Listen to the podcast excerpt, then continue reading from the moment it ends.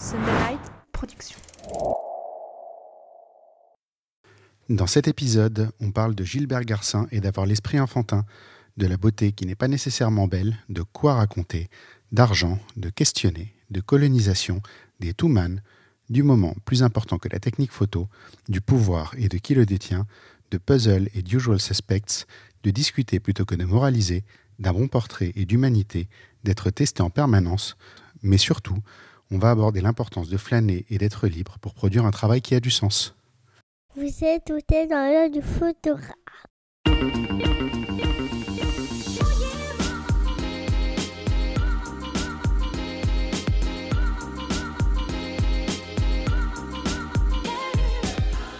Bienvenue dans ce podcast par un photographe sur une photographe pour les photographes. Je suis Julien Pasternak et aujourd'hui, je vous emmène dans l'œil de Carolina Arantes.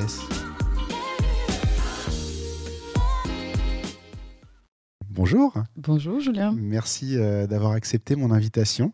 merci à toi de m'inviter. C'est d'être venu ici. Ça fait, ça fait un moment qu'on n'a pas enregistré un épisode en personne euh, avec mes invités. J'ai eu tendance à beaucoup, comme j'avais beaucoup de travail, à, à beaucoup faire euh, des choses à distance et ça s'est ressenti dans la qualité sonore. Donc merci d'avoir fait le déplacement euh, depuis l'autre bout de Paris. Et puis c'est toujours chouette de se rencontrer en personne et de pouvoir se regarder dans les yeux quand même. C'est vrai.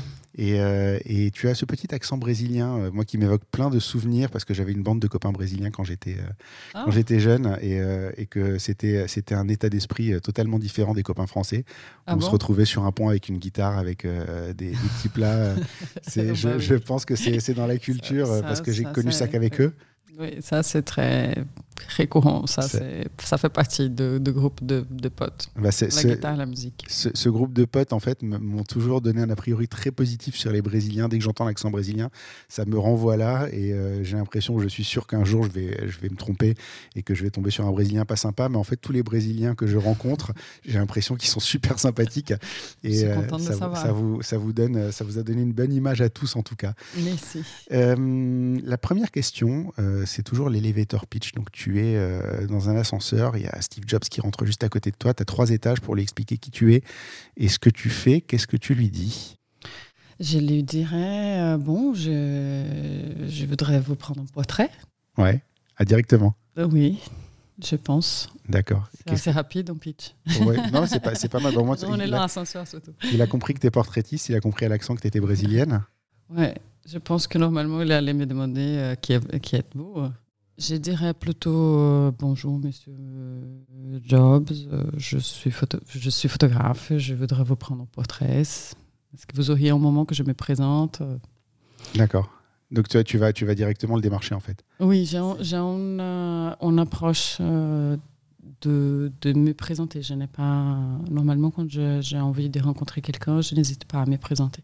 D'accord. C'est très. euh, tous ceux qui font du photojournalisme ont, ce réflexe-là, en fait. D'habitude, euh, la plupart des gens sont impressionnés de rencontrer Steve Jobs.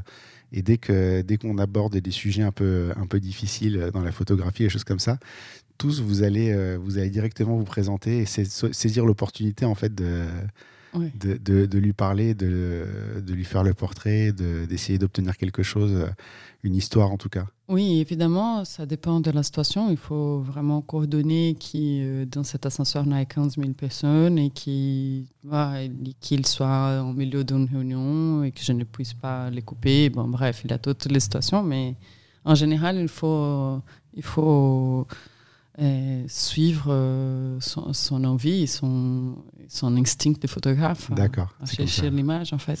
On va parler plus, plus loin de provoquer sa chance, mais c'est, euh, t'as déjà, as déjà bien abordé le, le- le bon thème en tout cas. Euh, tu, on l'a dit un petit peu plus haut, tu es brésilienne, tu vis en France, tu fais un travail sur les identités. En tout cas, c'est sur ce travail-là que moi j'ai repéré ce que tu faisais. Euh, et tu as un livre d'ailleurs sur ce thème-là qui, sort. Est-ce que tu peux nous en dire un petit peu plus euh, pour l'introduction? Alors, moi, je suis euh, brésilienne et ça fait 13 ans que je suis en France. Je suis une photographe documentaire. Je viens du journalisme et de la gestion culturelle avant. J'ai eu de petites expériences dans ces deux domaines qui m'aident énormément à la photographie aujourd'hui. Et, hum, et là, je, viens de lancer un livre, euh, effectivement, qui s'appelle First Génération. C'est un livre sur la première génération de femmes françaises d'ascendance africaine nées en France. des parents immigrants.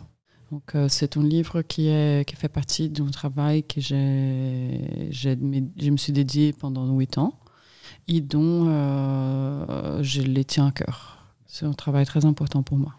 Euh, on, va, on va y revenir un tout petit peu plus bas puisque c'est la, la- quasiment la première question. Mais avant, euh, on va faire les questions euh, que je pose à tout le monde. La première, c'est quel livre tu offrirais à un photographe et pourquoi? Alors, c'est un- c'est une sacrée question ça, parce qu'il y a tellement de bons livres. Moi, j'indiquerais hum, Mystère J de Gilbert Gasson. D'accord. qui n'a rien à voir avec mon travail, mais qui pour moi c'est un livre euh, qui apporte euh, une, euh, une sorte de joie dans le sens qu'il qu'il est en sorte il, il monte ces images dans un laboratoire en- chez lui pratiquement à, à l'usage de, de la photographie de montage à l'ancienne Mm. et c'était un monsieur qui a commencé assez tard Ouais. donc il est en liberté euh, créative assez importante, qui ressemble un peu comme c'était un playground d'enfants, Ouais. qui je pense que nous tous, on devrait maintenir en photo. Et après, euh, ces photos sont extrêmement denses, philosophiques, euh, et qui réfléchissent énormément sur la condition de l'être humain, de qui est l'être humain aujourd'hui. Et je pense que c'est aussi ça qu'il faudrait chercher à, à répondre en photo, en fait. Alors pour la petite histoire, on avait eu un article sur le blog dans l'œil du photographe sur Gilbert, sur Gilbert Garcin. Euh, C'était euh, dans les, une image vaut mille mots de Valérie Servant. Et du coup, je mettrai le lien dans les notes d'épisode. Comme Ah, ça, les gens auront un, un vrai, euh, un vrai point de repère à aller voir. Mais effectivement, j'aime beaucoup son parcours parce qu'effectivement, il est venu à la photo très très tard. Et, Oui. et du coup, il est arrivé avec le- le- l'esprit totalement libre. C'est vrai. C'est beau. C'est beau d'arriver comme ça. cette, euh, cette maturité, parce qu'il avait déjà vécu énormément, donc il est en conscience de, de l'existence, de la vie assez claire, mais avec son esprit d'enfant, d'une personne qui commence à jouer avec les images, en fait. Ouais. Et ça, c'est l'idéal pour nous en tant que photographe. C'est rester, euh, rester l'esprit euh, l'esprit ouvert en tout cas. Si je te demande ce qui te fait déclencher, Qu'est-ce qui me fait déclencher? Ah, C'est un sentiment, un sentiment euh, qui vient de, je sais pas, ça, il y a une confluence des choses entre l'information, l'esthétique, le, les gestes, la beauté. La beauté. La beauté me, me fait déclencher. dès que tu vois quelque chose de beau, tu vas? Euh, oui, je pense que cette beauté, ça peut être euh, quelque chose qui n'est pas beau pour les autres. Mm. Ça, ça arrive souvent. C'est la beauté est dans le regard de. Non, la beauté est dans les yeux de celui qui regarde, je crois. C'est Ouais. la phrase. Ouais, je pense qu'il qui, qui, qui, je pense qu'entre les photographes, on a un regard sur la beauté, des fois un peu même macabre, Mm. n'est-ce pas? Donc, euh, l'expérience d'avoir une vache euh, qui a en- se fait découper ou de sang, ou de guerre, euh, et qui on trouve la beauté dans un sens de chercher l'information. Mm. Il a tout là en question à, à réfléchir, mais oui, la beauté, elle est, elle est très importante pour moi. C'était une question qui s'était posée quand j'avais reçu Olivier Laban-Mattei, qui fait des très belles photos de guerre. Oui, j'aime beaucoup et euh, qui fait un travail extraordinaire. Mais effectivement, euh, il y a eu un moment, je pense, la question qui s'est posée de est-ce que, que ce- ce- ces choses-là doivent être belles? Et en fait, sa réponse, euh, si je me souviens bien, parce que ça fait quand même un petit moment, c'était qu'en fait, euh, il faut attirer le regard. Et, euh, et c'est par, euh, c'est par ça qu'on attire le regard et qu'on fait passer le message. La beauté ne veut pas dire qu'elle est joyeuse. Mm. La beauté est quelque chose qui, qui te touche, qui te, qui te rend humain. C'est ça, c'est ce sens, Ouais. dans ce sens. D'accord. La beauté, c'est pas qu'esthétique, en fait. On a Non, tendance à confondre les choses. Oui, oui. On Mais pense que pas- la beauté, c'est le savoir le, n'avoir pas de rides. euh, Ouais, et Ce n'est pas le cas, en fait. Des fois, les rides sont extrêmement belles. surtout en photo. Surtout Ouais. en noir et blanc. Là, je sais pas. J'aime bien la couleur. Euh, ça, ça dépend, mais moi, quand je fais un portrait en noir et blanc, justement, je trouve que tout ce qui fait le, le portrait en noir et blanc, c'est les rides, ce qui plaît souvent pas au, au sujet d'ailleurs, parce que euh, ils se veulent idéaliser. Et en fait, quand tu as quelqu'un qui a une gueule avec des rides et ça rend super bien, Oui, et qui te demande de le lisser derrière, hein, tu Oh, oh, c'est dommage. c'est dommage, Mais voilà, c'est Ouais. malheureusement le portrait, il est souvent idéalisé. exactement. Si je te demande ce que c'est être créatif, Être créatif, oh là là, ça c'est une bonne question parce que moi je pense que euh, c'est la liberté, je dirais. C'est donner la liberté de penser euh, n'importe quoi, de revenir, de chanter quand tu as envie, d'avoir une sorte de, de, de bien-être euh, sans, sans n'est pas euh, raccourci dans tes, dans tes limites en fait. D'accord, donc c'est de, de, pouvoir faire ce que tu as envie de faire quand tu as envie de le faire et sans te poser la question de qui te regarde quoi. Ouais, on peut ça aussi, et aussi euh, se permettre de, de faire Hein, de, de, penser des choses que tu as peur de penser, euh, ou de dire, ou de sentir. Il faut, faut avoir la liberté de, de, de penser aussi qu'on peut tout faire, ce qu'on veut, même mm. si on sait qu'on ne peut pas. Que les gens peuvent mal réagir, mais tu t'en fous en fait. Oui, mais même en, même en sachant qu'on ne peut pas faire tout, on ne mm. peut pas tout faire, mais de avoir la sensation de que si tu veux, tu vas chercher et tu vas découvrir un moyen d'arriver où, euh, où, tu vas imaginer et tu vas créer cet univers de quelque part. C'est, un entraînement peut-être. Moi, je viens de, j'ai grandi, ma, ma mère est peintre. Donc, euh, euh, j'avais un oncle qui était design de, vêtements, le frère de mon père. Et, donc, on, s'est, on, on était souvent déguisés, on était tout souvent en atelier d'artiste à peindre à décorer beaucoup, beaucoup. Ma mère avait un, antiquaire et donc on était toujours dans, dans cet univers de création, de, de, de beauté, de, de folie ou de fois. C'est presque une éducation, euh, du coup, d'être créatif. Et je pense que l'éducation devrait pousser les enfants surtout à être plus là-dedans. Avoir cette liberté, aller plus loin dans soi-même, euh, et en place de les casser, de les mettre dans les dans des cases et d'en faire des petits robots euh, obéissants. Alors, la, la, première question à l'interview à proprement parler, c'est euh, comment est-ce que tu as trouvé le thème du livre euh, puisque aujourd'hui, euh, pour moi, la partie la plus difficile de la photo, loin devant la technique, c'est quoi dire, quoi raconter? Euh, et, c'est une vraie question, euh, en tout cas, que moi je me pose en ce moment. Je pense que tout le monde devrait se poser. Des fois, elle est un petit peu éclipsée par le fait que ben, on apprend euh, à shooter à contre-jour, à shooter en exploitant l'ombre. voilà, et, au final, ben, on se retrouve avec une photo très jolie, très stérile. comment est-ce que tu, tu, tu trouves, déjà dans le cas qui nous intéresse, comment est-ce que tu as trouvé le thème du livre, mais d'une manière plus générale, quoi, quoi raconter? Mais mes sujets viennent de mon, de mon jardin euh, autour de chez moi, en fait. C'est vraiment. Euh, je ne cherche pas, très loin de ce qui, de, ce qui, qui est autour de moi, en fait. D'accord. Donc, euh, disons que euh, Fausse Génération est un travail qui vient de cette, de cette relation avec l'Europe. C'est-à-dire que moi, je viens du Brésil, donc euh, j'arrive avec un regard très sud-américain, très brésilien dans ces cas, parce qu'au Brésil, on est de certaine façon isolé des autres pays euh, de l'Amérique latine. Et donc, euh, j'arrive et je vois en Europe qui est une référence en éducation, en histoire, qui est racontée par un regard européen. Toujours notre histoire mmh. est regardée du, du regard européen.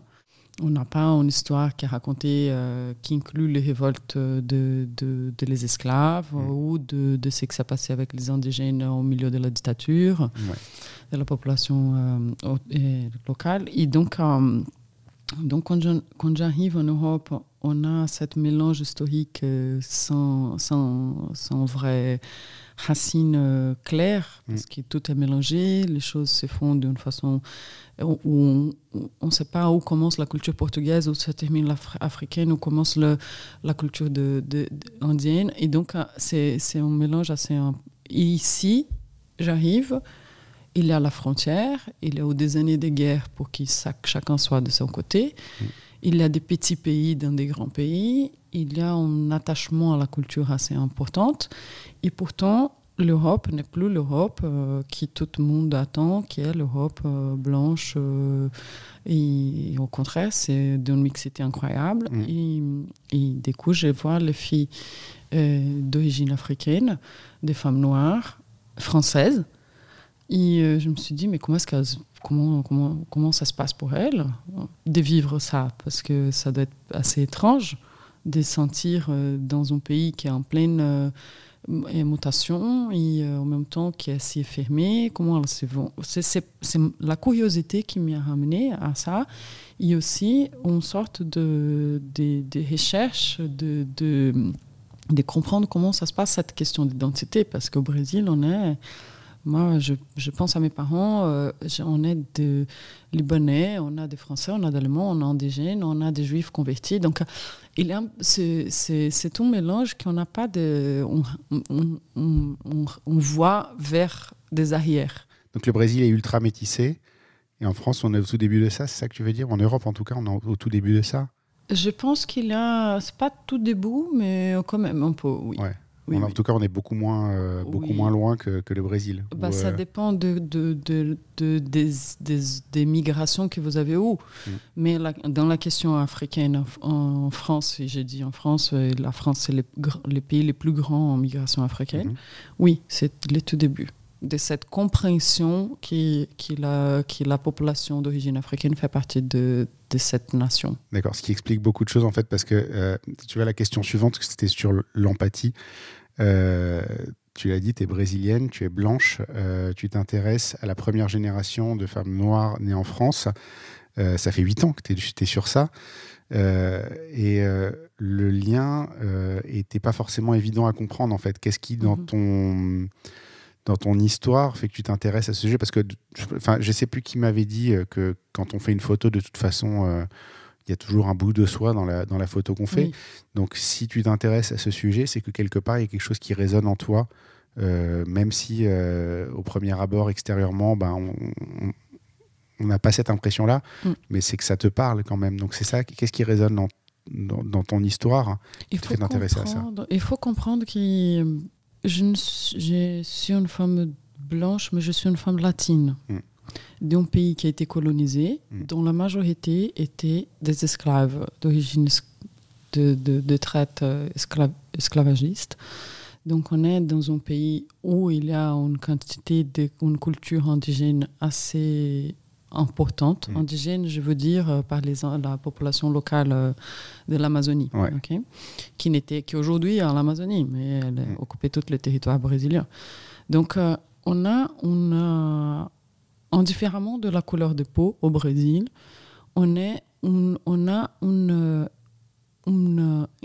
est imprégné par des, de, des cultures qui sont cette mélange. Donc, euh, par exemple, les plats typiques de ma région, je, je suis venue à découvrir qu'il y a un plat sénégalais. C'est les plats que ma grand-mère cuisine, que ma mère cuisine. Donc c'est un plat qui vient des femmes qui s'occupaient de la maison des grands seigneurs, de, de, des grands seigneurs colonels à, à l'époque de la colonisation, et qui ont passé cette euh, habitude aux enfants qu'elles s'en occupaient. Et nous, nous sommes des enfants de ces dames d'origine africaine qui ont été qui occupé de la maison. Mmh. Et là, c'est partout. Donc, euh, évidemment, il y a du racisme au Brésil. Évidemment, il y a un souci parce qu'on est encore en colonie là-bas. On n'a pas encore, on n'a on pas de représentativité noire suffisamment ou des Indiens suffisamment pour, pour, se, pour se appeler une république. Et, et, on espère que cela va arriver. Euh, mais on lutte tous les jours contre cette structure coloniale. Donc, euh, quand l'empathie vient, pour faire un sujet comme ça, c'est une empathie d'un regard qui vient du Sud, d'un pays qui a été colonisé. C'est là qui me touche. Tu as un peu l'impression de te aussi. plonger dans l'histoire de ton pays, en fait, euh, quelque part, non? Euh, non, non, non, je, je plonge sur l'histoire de la France. Euh... Mais c'est en fait, c'est comme si on, a, on ça nous arrivait, enfin, ça nous arrivait c'est pas la bonne manière de le dire. C'est comme si ce qu'on vit en France aujourd'hui au niveau métissage, euh, on, on, est, on est 100, euh, 100 ans après vous, quoi. Euh, ce qui arrive au Brésil en termes de métissage, c'est le retour de ce que la France a été occupée en Afrique, disons comme ça. Donc, euh, parce que les, les, ce qui se passe, par exemple, la première génération, je compte à partir de 76, mm. qui est la loi de regroupement familial. La loi de regroupement familial, elle a permis les hommes qui sont venus en travail à travailler en France après la fin de la, de, de la colonisation, dans l'indépendance, à réformer toutes les structures euh, françaises. Donc, euh, il y a eu 10 ans, c'est là qu'ils ont commencé tous les, immeubles des banlieues pour accueillir ces mm. travailleurs. Et à partir de, de, 10 ans, 15 ans, ils ont découvert que ces messieurs étaient déjà installés ici. Donc, ils ont permis que la famille les rejoindre. Donc, euh, c'est le retour d'une relation coloniale, d'une occupation territoriale en Afrique, qui revient dans un pays aujourd'hui qui était colonisateur, disons comme ça. Disons comme ça, non, c'était le cas. Donc, euh, donc euh, ce qui se passe, c'est le, le retour d'un regard. C'est comment on voit en tant que personne venue d'une colonisation, d'une structure qui est encore coloniale d'ailleurs, et on regarde un pays qui a colonisé et qui vit son, son post-colonisation si cela existe. C'est vachement plus profond qu'au premier abord, euh, on peut le voir, parce qu'au départ, on a l'impression que ça parle juste de, de, femmes, euh, de femmes noires qui sont, qui sont la première génération en France et de leur place dans la société. Et en fait, euh, ça va, ça va beaucoup plus loin dans ton, dans ton analyse. Ben, disons que quand j'ai commencé ces projets, j'ai commencé à comprendre où, qu'est-ce qui s'est passé pour ces femmes. Parce qu'elles vivent tous les jours ça, quand elles ont acheté du pain et qui quelqu'un lui demande d'où viens-tu? Et qui des fois les, gens tutoient en place de vous voyez les femmes. Et qui du coup là elles vont dire non mais moi je viens du 13e ou je viens du 17e et tout ça c'est derrière ça. Donc euh, quand on pense à la mixité en France l'inclusion et la représentativité il faut effectivement réfléchir sur cette, euh, tout ça qui, qui arrive ça, me fait souvent sourire euh, cette discussion quand je l'ai de temps en temps avec les gens. Moi, deux générations, je suis pas français. Mais bon, je suis blanc, donc euh, ça passe. Euh, je sais pas, enfin, les gens, les gens se posent pas la question réellement, alors qu'en réalité, ma mère, elle est née au Maroc. mon père, mon père, il est né en France, mais mes grands-parents, ils sont nés en Pologne. donc, si tu veux, au-delà de ça, et moi, on me demande jamais d'où je viens. Ah oui. C'est bizarre. Ouais. À moi, oui. Ils me demandent, mais j'ai un accent. Tu n'aurais pas l'accent, je pense qu'on ne te poserait pas la question. Oui, mais le fait d'être une femme euh, brésilienne, je pense qu'il y a beaucoup aussi de, une vision sur la femme brésilienne qui n'est pas euh, la meilleure en fait. Et donc il faut quand même se positionner en rapport à ça. Je, pense la, la, la, femme étrangère en France, entre guillemets, la femme qui a des origines étrangères, un accent, un truc, qui a un côté exotique, euh, qui, qui, amène une, une méprise assez, puis qui a, qui a, été parfois un peu entretenu euh, aussi euh, par, par d'autres personnes. Bah, par les gouvernements brésiliens euh, d'abord, qui ont invité les gens à venir faire du tourisme sexuel en pleine 60, venir voir les femmes à poil mm. à la plage du Panama. Quoi. Ouais. Oui, non, mais c'est ça. C'est, et du coup, ça, ça, ça, a, contribué, ça a contribué à, mm. alimenter une vision pas forcément flatteuse, on va dire ça comme ça. Ouais, voilà. Donc, euh, les sujets a commencé par ça, mais effectivement, après, il y a les quotidiens. Ouais.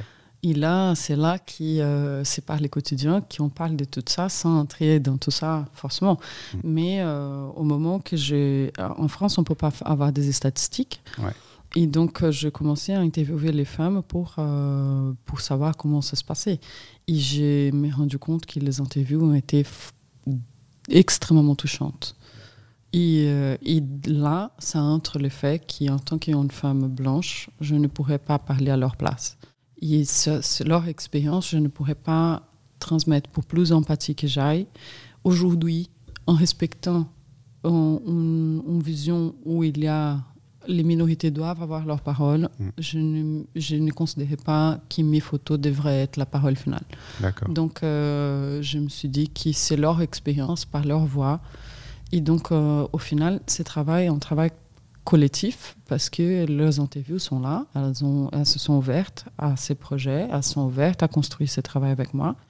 Et, euh, et donc, c'est un travail qui, euh, que j'émène, mais elles sont ensemble. Tu, tu, tu, centralises, tu organises, tu, tu, mets en forme, tu mets en place, mais c'est mais c'est elle avant tout, quoi. Oui, c'est elle avant tout, c'est tout. Mm. Le, leur, leur, parole guide les images, et les images complètent leurs paroles. Euh, la parole est très importante dans ce travail. Tu viens, tu viens de répondre à la question suivante qui était comment est-ce qu'on s'investit dans son thème. Mais du coup, voilà, tu t'es, euh, tu t'y investi euh, comme ça. En fait, tu as, as, as une conscience très précise de ton rôle dans, dans tout ça, en fait. Ce travail m'a obligé parce que comme j'ai commencé avant Black Lives Matter, mmh. tout que j'ai été, j'ai construit une réflexion sur la condition de des lieux de parole, des représentativités. J'ai évolué avec l'évolution de, de discussion.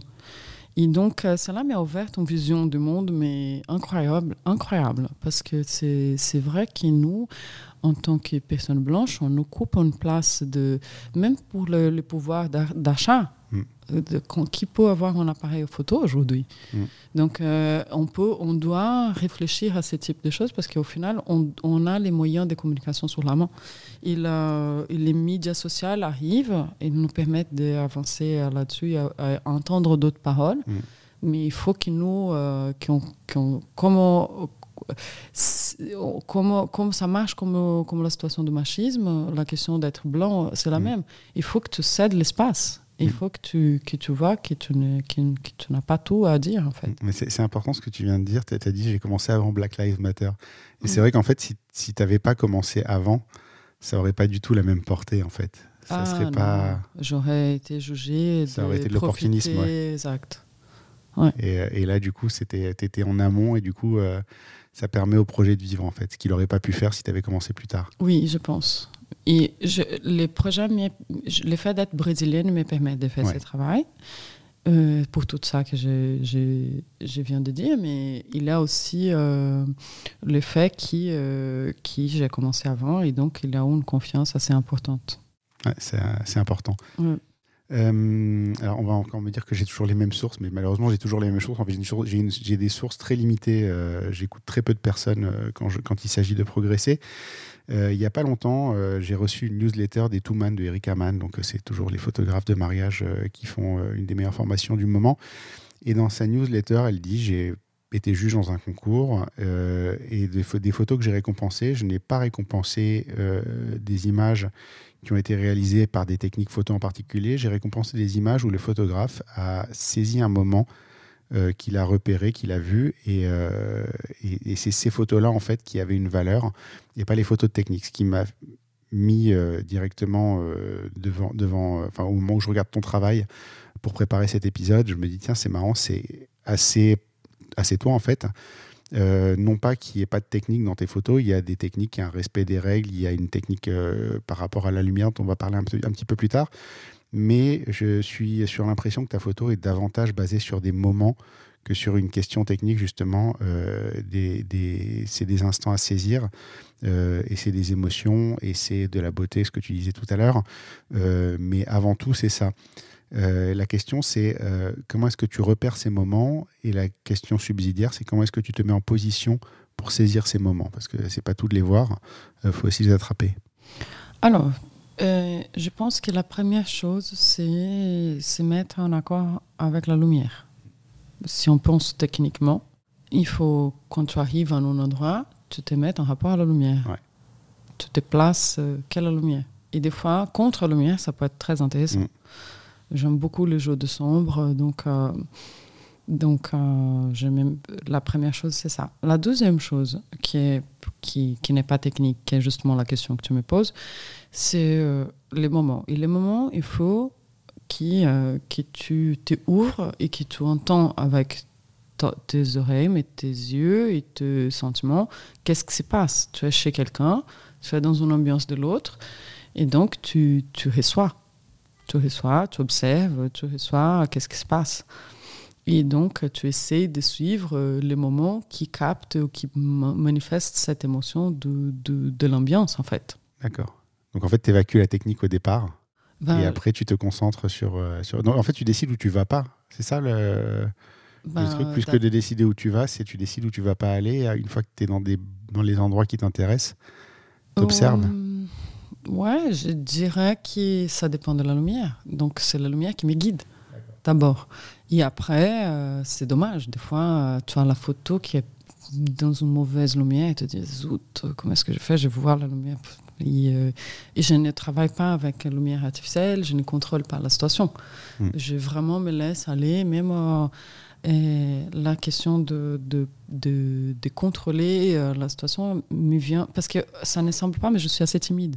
Mm. Donc, au moment de, de, de, parler, de discuter ou contrôler une situation, ça me, ça me gêne. Ouais. Et donc, euh, je laisse que la situation arrive. Et des fois, la, la, chose arrive quand la lumière n'est pas bonne. D'accord. Et ça arrive que ça n'arrive pas aussi, du coup. Ça, ça ce qu'on voit pas. arrive que ça n'arrive pas du tout. Ouais. J'essaie de forcer des fois, mais ça ne marche jamais. ce qu'on voit, ce qu'on voit pas en fait, c'est les fois où ça marche pas. On voit que ce que tu montres et ce que tu montres, c'est ce qui a réussi. Ouais. Il y a aussi le côté chance. Tu es là et la chose arrive et tu, as, tu es d'un bon endroit, la situation est là et tu, et tu es, ouais, au, bon angle, le soleil se lève, euh, le petit rayon de lumière arrive juste au moment où tu as besoin qu'il arrive. Oui, la personne sourit au même moment, ou je mm. pleure, je sais pas. Ça, c'est, et le dieu de la photographie est de ton côté et fait que tout s'aligne. exact. Mais il y a une prévoyance dans, la, dans l'action de la photographie. Il y a une prévoyance, c'est-à-dire que si tu es en accord, si tu es en plein accord et ça, c'est presque euh, bouddhiste même, parce que tu dois être dans un, état de méditation et que tu es en plein accord et que tu vas avec la situation. Et tu prévois que la personne va faire le geste tel et tu prends l'image. D'accord. Donc tu anticipes en fait, tu vas. C'est le flow, c'est ça, ça arrive, Ça arrive d'anticiper et c'est magique quand ça arrive. C'est vraiment euh, génial. C'est un plaisir énorme parce que là, tu vois la photo que tu as vue et que tu vois l'appareil exactement l'image. Est-ce, est que tu réfléchis en termes de, répétition aussi ou pas? Parce que c'est une discussion que j'ai eue il n'y a pas longtemps. Je crois que c'était avec Fabien et Cochard, euh, où on disait finalement, quand tu regardes bien, les choses se répètent. Et euh, une fois, tu vois le mouvement et tu te dis, bah, je l'ai raté, mais il va revenir. Ah, et il finit par revenir. Ça, t'arrive ça ou pas? Ça peut arriver. Ouais. Ça peut arriver. Ça peut arriver. Pas, pas tout le temps, mais hmm. ça peut arriver. D'accord. Oui. Mais je ne demande jamais que ça se répète. Ça, c'est mes photos n'ont pas des, des poses. Même quand, par exemple, il y a des images que les gens me demandent, ah, ça c'est des portraits, et c'est pas du tout des portraits. C'est vraiment l'instant. Euh, la photo du livre qu'il y a, hum, donc Rebecca qui est coiffée avec une coiffure euh, du siècle XVIII, royale, euh, d'une coiffeuse qui s'appelle Nadine Mateki. et elle est en pose parce qu'ils sont dans un shooting photo, elle est dans une pose avec une cuisine, il est en soleil artificiel et elle est en train de manger une pizza. Cette photo n'est pas en pas du tout posé. D'accord. Et pourtant, c'est un portrait. Et, c'est. Ça rentre dans la catégorie portrait, en fait. Mais. Euh, je sais pas, je n'avais jamais réfléchi à ça jusqu'à ce que quelqu'un me demande euh, comment tu as fait ces portraits. Et j'ai dit, mais ce n'est pas un portrait. Elle était en train de manger une pizza, elle a regardé à loin et j'étais là, elle ne m'a pas vu, je, l'ai pris en photo. Pour moi, c'était, ce n'est pas un portrait parce que c'est un moment de la vie de quelqu'un. Mais je pense qu'il est portrait, il est en consentement. Il est en sorte de je pose, tu poses, il est en consentement. C'est une interaction. Euh, il est en interaction. Donc euh, là, je ne considère pas un portrait parce qu'il n'avait pas une pose forcée ou guidée. Mais effectivement, si on pense bien, oui, ça, pourrait être. Mais aussi, là, elle ne représente pas elle-même, elle représente les femmes. Donc, euh, est-ce que ça, c'est un portrait ou pas? Oui, c'est en fait au, ça, oui, au sens plus serré ou au sens plus large de, de, la définition. Euh, tu parlais, euh, tu as, anticipé ma question suivante. C'était, j'ai, mis euh, que tu utilisais énormément la lumière dans toutes tes images et, et que c'est souvent, enfin pas dans toutes tes images, mais dans la plupart de tes images, c'est souvent ça la clé en fait des images. Mm. Et la question que je m'étais notée, à laquelle tu as déjà répondu, c'est est-ce que tu, tu, est-ce que tu triches entre guillemets avec des flashs de temps en temps ou est-ce que c'est toujours de la lumière naturelle? Mais tu as dit c'est que, que de la naturelle. Tu dis jamais un flash euh, de temps en temps, j'utilise des flashs. Là, la série de portraits, justement, de First Generation, c'était en flash. Et je m'amuse, je commence à m'amuser bien avec le flash. Parce qu'il y a quelque chose de stage, de théâtre qui me plaît. Et euh, de cinéma. Il, y a un, reportage, je n'utilise jamais. C'est juste pour les reportages de, de l'élevage au Brésil. Mm. Euh, il, fallait prendre en photo les portraits d'un taureau. Et euh, là, j'utilisais un flash. Et aussi l'émission de monsieur qui est le plus grand, un des plus grands éleveurs au Brésil, qui sa maison était très sombre. Mais c'était un portrait. Qui a 80 ans, je crois je, vois la chose, je vois de quelle photo tu parles. Mais normalement, dans les reportages, je n'utilise pas de flèches. C'est vraiment la lumière naturelle. Et donc, tu te positionnes, dès que tu arrives, en fait, tu repères où elle est, tu te positionnes dans le bon, dans le bon axe. C'est pour ça que ça fonctionne à chaque fois, en fait. Euh, oui, mais des fois, ça ne marche pas parce que la mm. lumière n'est pas là. Ouais. Mais, mais l'instant est. Donc, j'essaie de, de, trouver. Et je, n'ai pas, je ne fais pas énormément de retouches non plus. Donc, euh, c'est vraiment euh, le travail presque de forger qui, qui cela arrive, en fait. C'est intéressant, ça. Euh, je voudrais qu'on parle euh, de la manière de trouver des histoires à raconter. On a parlé de, de, l'histoire que toi tu as racontée, mais c'est un sujet parmi d'autres sujets, puisqu'il y a, y a, d'autres choses euh, quand on commence à explorer un petit peu ton travail et ton site. Euh, ben, effectivement, aujourd'hui, le sujet principal, c'est ce livre, mais il y a d'autres choses. Il y a euh, le, sujet sur la, viande de bœuf au Brésil. Il y a un sujet sur justement une. je ne sais, pas- sais pas comment le traduire, j'ai oublié le mot en portugais. Euh, voilà, qui, qui Mhm. est euh, le fait euh, de tuer des jeunes noirs de façon, enfin, en, en toute impunité Mm. au Brésil, qui apparemment est, est un vrai, un vrai problème récurrent là-bas. Mhm. Euh, Il y a des sujets assez variés. Euh, et l'exemple, en fait, il est, il est tout trouvé. Euh, donc, c'est Gwenola qui m'a fait découvrir en fait ton travail. euh, je suis abonné à sa, enfin, je suis abonné, je suis dans sa, dans ses, dans ses mailing lists. Quand il y a des livres qui sortent, quand il y a des expos qui arrivent, elle s'occupe de la communication et donc je reçois ces mails là. Et Mhm. juste après avoir reçu le mail parlant de ton, de ton livre et après qu'on se soit calé pour enregistrer cet épisode, euh, j'ai reçu Mhm. un autre mail de sa part. Euh, Et c'est ça parlait d'une exposition euh, sur les apprentis d'Auteuil. Donc c'était en collaboration, en fait c'était une collaboration entre une école de photographie et les apprentis d'Auteuil. Les élèves de l'école de photographie ont été faire les photos euh, de, de- des apprentis, sachant que les apprentis d'Auteuil, en fait, c'est en bas de chez moi. Mhm. Euh, Il y a un manège euh, devant, devant, les, devant l'église euh, qui est là-bas. C'est là que j'emmène mes enfants tous les week-ends. Mm. Euh, c'est pas un endroit que je connais pas, c'est un endroit où je suis tout le temps et, et j'aurais pu m'y intéresser, je l'ai pas fait. Et Mhm. donc quand c'est arrivé, j'ai dit merde, pourquoi j'ai pas, j'ai pas vu ce sujet qui est au coin de ma rue littéralement, qui est abordable.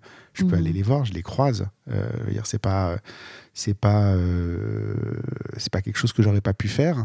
Et la question que je me suis posée, c'est pourquoi je m'y suis pas intéressé alors que j'aurais pu le faire.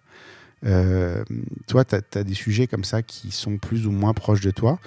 Euh, et euh, la question, c'est comment est-ce que tu vois que tu tiens un sujet euh, qui est intéressant? Comment est-ce que tu repères l'histoire? Comment est-ce que tu la développes?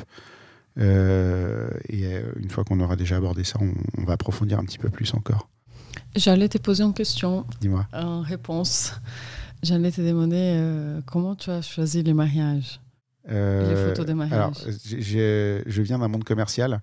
Ah. Et euh, alors, je ne fais pas que du mariage, je fais beaucoup de, de- de photos d'entreprise, qui est le Mhm. domaine euh, où moi j'ai été, euh, où j'ai démarré. Donc, en gros, en vrai, 80% de mon activité, c'est euh, des événements d'entreprise.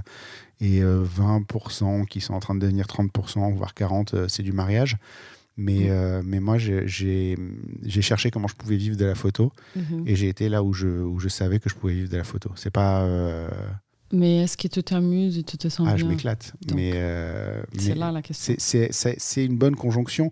Après, est-ce que euh, moi, si je faisais, si tu me dis demain, tu fais que ce que tu veux en photo et Mhm. euh, t'as pas à te soucier de l'argent, je fais à 99% de la street photographie et un peu de mariage en parallèle parce que j'aime bien ça.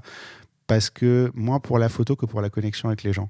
Parce que euh, il se trouve que depuis quelques temps, pendant un temps, les mariages c'était 100% alimentaire et euh, bah, j'avais pas le choix, je prenais ce qui venait. Et euh, depuis deux ans, j'ai la chance d'avoir des couples euh, avec qui le courant passe vraiment. Mhm. Du genre, je vais chez eux voir leurs photos avec eux, et on débrief et on en parle et on rigole et on fait un apéro Mhm. et c'est super sympa et je suis pote avec leurs potes après. Enfin Oui. voilà. Donc ça, ça je, je, je le garderai pour la, la joie de la connexion avec les gens. Mhm. Euh, mais à la base, euh, j'ai été là où il y avait de l'argent. Parce que je devais vivre de la photo. Ah, Mais ça- je pense que la, le- la situation de l'argent, elle est, elle est parallèle et elle est, elle est nécessaire. On Mm. doit vivre avec. Ouais. Mais cette joie de partager, cette joie, cet élan d'aller, de, de s'amuser, de s'éclater, comme tu disais, et tu avais un vrai bris euh, et sourire dans ton Mm. regard, je pense que c'est là qui, qui, qui est la motivation du sujet. Ouais. C'est ça. C'est- ce qui t'intéresse en fait, c'est ce, qui- ce que tu aimes. C'est- Je pense que c'est là qu'il faut chercher les sujets. C'est les sujets que tu dis, euh, j'ai envie. D'accord. Je m'éclate, je, je me sens bien, j'ai envie de, de résoudre ça. Et c'est de certaine façon un peu égoïste. Mm. Comme tu fais ton podcast, tu fais pour toi, pour que tu apprennes, pour que tu en changes avec d'autres photographes et que tu partages après. Et je pense que la photographie, c'est un peu ça aussi. C'est marrant que tu dis ça parce que tu t'éclates pas quand tu vas faire des photos sur le, le bœuf à l'abattoir. Bah, je m'éclate énormément. Ah si? Bah oui. Tu- Bah oui. Mais parce que parce C'est que étrange, c'est une sensation étrange. C'est des expériences euh, émotionnelles vraiment euh, spécifique parce que tu es dans un abattoir, c'est fort, tu vois les animaux qui vont entrer, qui vont mourir, il y a du sang, il y a des gens qui travaillent quotidiennement avec les odeurs de fer, euh, de sang, c'est très... Mais, mais je m'éclate parce qu'il y a euh, des images, il y a des activités, il y a une réalité. Et, pour moi, les, le monde, c'est comme si c'était une sorte de surréalisme. C'est le beau qui se cantonne pas qu'à l'esthétique, en fait, c'est ça, c'est ce que tu disais tout à l'heure Oui, exact. Je pense que c'est ça. Il y a ça. Il y a les surréalismes dans la vie qui mm. m'impressionnent, en fait. Comment, est-ce qu'on peut vivre certaines choses et faire certaines choses et accepter certaines choses? Mm. C'est ça qui me motive à questionner. Et c'est la curiosité. Il a l'histoire, par exemple, de l'élevage des vaches. L'élevage des vaches vient l'association brésilienne des éleveurs de vaches vient de la ville d'où viennent mes parents. Moi, j'ai grandi dans cette ville en adolescence, mais j'ai passé toute ma vie à São Paulo. Donc, je rentre à cette ville, je ne suis pas considérée de Minas Gerais, mm. je suis considérée de São Paulo. Et, je, méprise tout ce qui est la vache, l'élevage des vaches, les mentalités des vaches, des cowboys, bah, adolescent, très belle et tout ça. Et après, dans mon âge adulte, je dis, mais c'est quoi? Qu'est-ce qui arrive dans cette ville? Qui est tout autour des vaches. Et donc, je découvre à ce moment-là que le Brésil venait d'outrepasser les États-Unis et devenir les plus grands exportateurs de viande au monde. Je dis, bah écoute, euh, je viens d'une ville assez importante quand même. D'accord. Mais c'est quelque chose du coup que tu as, connu dans ton enfance en fait Tu as vu l'abattage des, des, des, animaux? Non, l'abattage non, parce que là-bas c'est des élevages de vaches, euh, des, des hautes gammes, disons comme ça. C'est des croisements des animaux qui vont arriver à cet, euh, cet animal de luxe qui qui est des fois vendu à un million de dollars, dont le, les la sémence ou, le, ou les ovules sont vendus à 3000 euros la dose. C'est, au Brésil, il y a une spécificité qui a l'histoire, que je raconte, c'est que génétiquement, ces animaux ont été bridés, euh, croisés pour arriver à une, vache euh, exceptionnelle. Et euh, c'est qui permettent le Brésil d'être un des plus grands exportateurs de D'accord, donc c'est au-delà de l'abattage, en fait, euh, c'est toute l'histoire de, de, cette filière en fait, que tu as été. Euh, en fait, c'est un travail sur la colonisation, parce qu'on reste dans le pouvoir de la terre. Mmh. Qui détient la terre Qui détient le pouvoir Qui détient euh, des décisions environnementales, les territoriales du pays Et qui, est, qui est totalement dépendant de l'autre, en fait. C'est très masculin, très coroneliste de certaines façons. D'accord. Mm. Ah, euh, c'est marrant, j'avais pas, pas fait le lien euh, entre, entre tous, les thèmes, euh, tous les thèmes comme ça, mais en fait, au final, oui, c'est c'est assez. oui, c'est en fait, quelque part, tu es, sur, es sur des questions de pouvoir, en fait. Oui, je pense. Je pense que je suis sur des questions de pouvoir sans vouloir, en fait. Mais parce que ces types de choses me questionnent, je dis, mais pourquoi? Pourquoi subir à certaines choses? Pourquoi accepter certaines choses?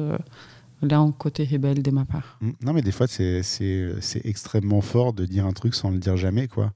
C'est-à-dire? C'est-à-dire de, de, de, toujours euh, avoir le message qui est dans tes images, mais de jamais le dire clairement, en fait, de jamais, euh, de jamais euh, dire les mots. Tu vois, parce qu'en fait, tu, tu parles jamais, quand on, depuis le début, on n'a jamais parlé de pouvoir, de qui a le pouvoir, et de, on, on l'a jamais dit clairement. Là, c'est la première fois qu'on le dit comme ça. Mm. et en fait, la manière dont, dont, tu viens de le dire, je vois tout, tout, qui tout, tout tes, tous tes travaux qui s'imbriquent qui les uns dans les autres, en fait. Mm-hmm. Je sais pas si c'est si clair ce que je dis, mm. mais euh, et en fait, tu as toujours le même thème, simplement je l'avais pas encore vu, mais au moment où tu t'en rends compte, c'est je sais pas si tu as vu un film qui s'appelle Usual Suspects. Non. Euh, je suis très mauvais pour les noms Alors, c'est euh, c'est un film où le, il y a un survivant d'une bande de gangsters et il raconte l'histoire euh, aux flics.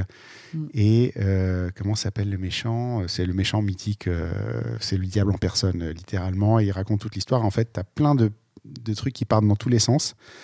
Et à la fin, en fait, au moment où il sort, toutes les pièces s'imbriquent. Et je suis désolé, je vais spoiler le film pour ceux qui l'ont pas vu. Mais c'est lui, euh, le méchant, mm. c'est celui qui raconte l'histoire, qui se faisait passer pour un, pauvre infirme euh, mm. truc. En fait, c'est lui le, diable. Mm. Et en fait, tu te rends compte à la toute fin, il manquait une pièce de puzzle. Et quand cette pièce-là, elle tombe, tout s'imbrique et il comprend Le Mm. flic comprend qu'il s'est fait balader du début à la fin.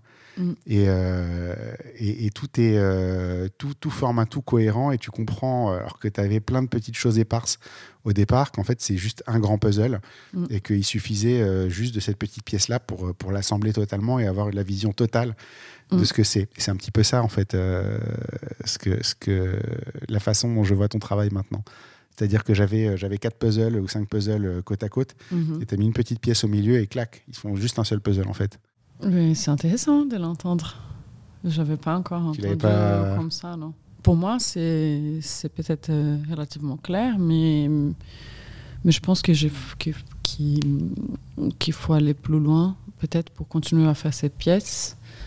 Mais la question euh, qui me, qui me questionne, euh, qui me, qui me, qui me soulève, c'est justement comment on vit sous ces structures de pouvoir, Mm. effectivement. Au fond, c'est- ça, en fait. C'est, puis je dis les puzzles, mais il est, pas, il est loin d'être fini le puzzle en fait. Il y a, a peut-être d'autres thèmes à aller creuser, euh, à Ah, continuer plein, à, à il y a développer. plein. Effectivement, il y a plein. Il y a plein. La, la société, elle est de plus en plus euh, liée à, justement à des structures de pouvoir. Donc, euh, mais je n'ai jamais pensé au pouvoir en tant que tel. Je pense comment on vit euh, les conséquences d'une structure coloniale. Et, mais effectivement, euh, là, elle est le pouvoir, en fait. D'accord. Ouais, c'est, ça, ça, ça résonne aussi avec l'histoire de ton pays en fait, euh, est-ce que, est-ce que quand on voit les images, on voit ça? Euh, pas directement. C'est ça, c'est ça le truc en fait. C'est que. Mais encore une fois, on en revient à ce qu'on disait de, de Olivier Laban-Mattei tout à l'heure. C'est que euh, l'image au départ, elle est belle. Et après, tu vas regarder, tu comprends de quoi il parle. Et après, tu regardes peut-être l'ensemble du reportage et tu comprends un peu mieux de quoi ça parle. Et après, tu regardes l'ensemble du travail du photographe et tu comprends peut-être encore autre chose. Mm. Et après, tu vas lui parler et tu découvres encore d'autres choses derrière. quoi. C'est euh, c'est un, c'est un vrai cheminement. C'est-à-dire, au départ, moi, j'ai vu une photo isolée de toi. J'ai vu, je, je pense même que j'ai vu une, une couverture de livre. Et la couverture de livre a fait tiens, je vais aller voir son travail. Mhm. Et puis j'ai été voir euh, ben, le- le- tout le travail correspondant au livre, en tout cas ce qui est publié euh, sur ton site. Puis j'ai regardé le reste, et puis je t'ai contacté, et puis on se retrouve maintenant à parler. Et tu vois, on en, on en est à avoir euh, cette conversation-là. Je pense que l'image ne résume pas tout. Mm. Je suis allée faire un travail en Amazonie et euh, l'histoire de l'Amazonie est très complexe. Ouais. S'il n'y en a pas quelqu'un à expliquer qu'est-ce qui s'est arrivé là-bas, c'est compliqué. Je peux montrer les gens qui souffrent. Je peux montrer les Indiens qui souffrent. Je peux montrer tout ça, c'est extrêmement important. Euh, de voir, par exemple, quand j'ai entré dans les forêts brûlées, 800 hectares de terres brûlées illégalement, les, les bois sentaient encore. Tu fais une image, tu peux pas sentir passer l'odeur qui était là ou la sensation d'avoir là. Et on a tellement exploité ces images de vues aériennes, des images brûlées, etc., qu'on ne sent plus. Mm. On sympathise C'est devenu plus. normal, en fait. Ça fait partie de la normalité du truc. euh. Donc, euh, comment faire? Mm. Ouais, je pense que les gens, il faut slow, il il faut réduire la vitesse et euh, écouter. Écouter. Écouter. euh, Donc, euh, par exemple, je pense que les magazines, par exemple, le 21e siècle, aussi moi, ils sont en train de faire un travail assez formidable dans ces cas, dans Ouais. ces cas parce qu'on est.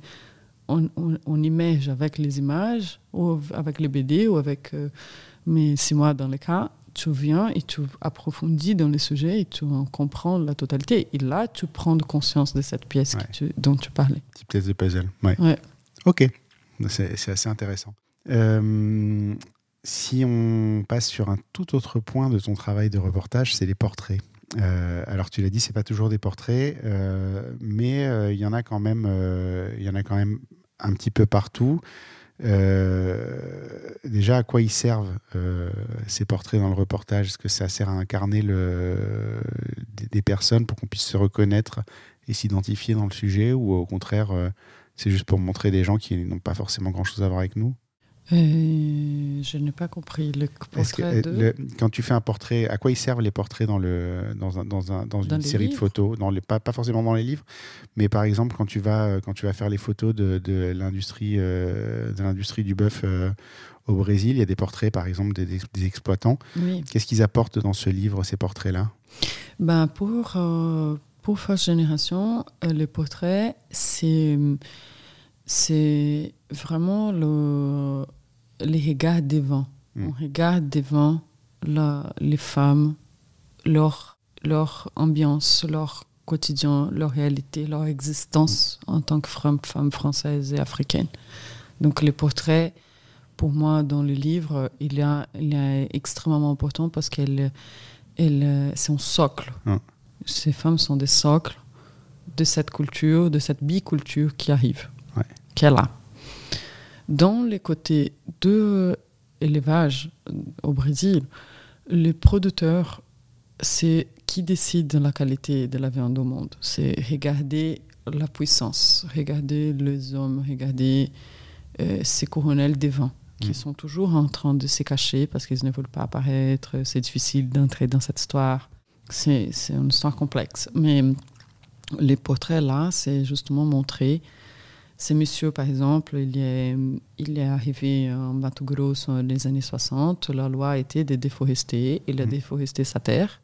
Il y allait avec sa femme, euh, avec une voiture très, très simple. Ils voyageaient, je sais pas, 1000, 1200 km pour déforester. Et, et aujourd'hui, il est assis dans sa puissance euh, Ouais. territoriale. Donc, euh, quand on regarde, on- il y a les portraits, il y a ça, la qualité, de- le portrait, il y a une, une, euh, c'est c'est magique le portrait, comme, comme outil de photographie. Mm. Ça permet d'incarner euh, ce, que tu, ce que tu racontes, ce que tu décris. et qui on voit qui est l'identité de l'autre. Là, Ouais. Si je vais vous faire un portrait ici avec tout ce matériel, euh, il a un carnet, de, je vois beaucoup de, de participation d'enfants dans ta vie. J'imagine que tu, as un, que tu es un papa assez euh, attaché à tes enfants. Donc il a tout ton... et ça compose. Ouais. Donc euh, ça, ton, ton hum- humanité me touche dans mon humanité. Et on- en tant qu'humain, on est complexe. Donc euh, le portrait, c'est une ouverture magique pour ça. D'accord. Un bon portraitiste, c'est c'est incroyable. Alors justement, c'est quoi le secret d'un bon portrait? C'est justement ça, c'est d'être, euh, d'arriver à faire ressortir tous les éléments euh, qui composent une personne? Euh, je pense que c'est justement ce que tu disais, que quelqu'un t'avait dit qu'il faut mettre de soi. Il faut vraiment caser toi-même avec euh, la personne que tu portraites. Mm. Et tu attaches les sentiments euh, que la personne te donne et tu cherches en toi-même. Et je pense que c'est ça. Même quelqu'un, même lumière. quelqu'un que tu pourrais pas aimer, euh, tu, tu dois mettre un bout de toi comme ça? Ça... Bah, disons que si je vais photographier Bolsonaro, par exemple, je pense que je rechercherai en moi-même euh, toutes mes rages, mes, mes côtés vraiment euh, pénibles. Quoi. Il faut qu'on soit ouvert à ça. D'accord. Non, non, On mais est- c'est, une, vraie question. Enfin, c'est, euh, parce que ça, ça- pour moi, ce serait compliqué de faire une photo de quelqu'un que je déteste, tu vois, par exemple, du coup. Parce que si je dois mettre quelque chose de moi, forcément, euh, ça va pas être, euh, ça va pas être un, forfait fla- un portrait flatteur.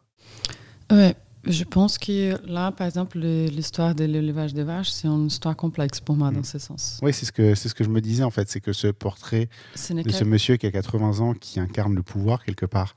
Ce Euh, n'est pas que je déteste, je ne les déteste pas, mais c'est, des fois, je ne suis pas 100% d'accord avec la Mm. façon comme c'est fait. Ouais. Et donc, euh, C'est, un peu lui que tu dénonces en fait dans tout ce que tu fais quelque part. Euh, Je ne dénonce pas. Je pense que ça, c'est l'existence. Ce n'est pas moi qui. Tu vois, c'est- je ne mets pas les doigts. Je dis, bah, écoute, ça existe. Qu'est-ce qu'on va décider avec? Tu le présentes en fait. Qu'est-ce qu'on va décider en tant que société? Euh, On va continuer à manger de la viande On- Mm. Comment est-ce qu'on fait? Ce n'est pas moi de décider ça. D'accord. Oui, en fait, tu es, relativement objectif quand même dans ton, dans ton approche. C'est juste que tu, tu, mets, un- tu mets cette personne-là euh, devant, devant les yeux des autres et puis tu dis voilà, il, il- existe, il est là et c'est lui. Et à vous de tirer vos conclusions en fait. Oui, je, mais bon, je pense qu'il a effectivement un regard euh, critique de ma part quand on, Mm. quand on met le garçon en flou que vous m'avez dit, Ouais, les portraits On de... va, on, va, on, va, on va en parler Ouais. un, petit peu, Ouais. un petit peu plus loin. Mais même, même si on revient sur le portrait de- du, du patriarche qui a 80 ans, euh, on sent, euh, c'est pas, pas de l'hostilité, mais on sent qu'il y a euh, pas forcément de l'approbation, tu vois, dans le, dans le portrait. C'est, il, est, il est là, je, je pense que ça a dû te coûter un peu de faire ce portrait. Euh, c'est pas un portrait à charge, mais en même temps, euh, il pose une vraie question. C'est- c'est- ce n'était pas difficile de faire ces portraits parce que au moment qui, euh, qui ce monsieur, il a, ce monsieur par exemple, il m'avait dit que je faisais ces reportages pour euh, trouver un mari riche. ok.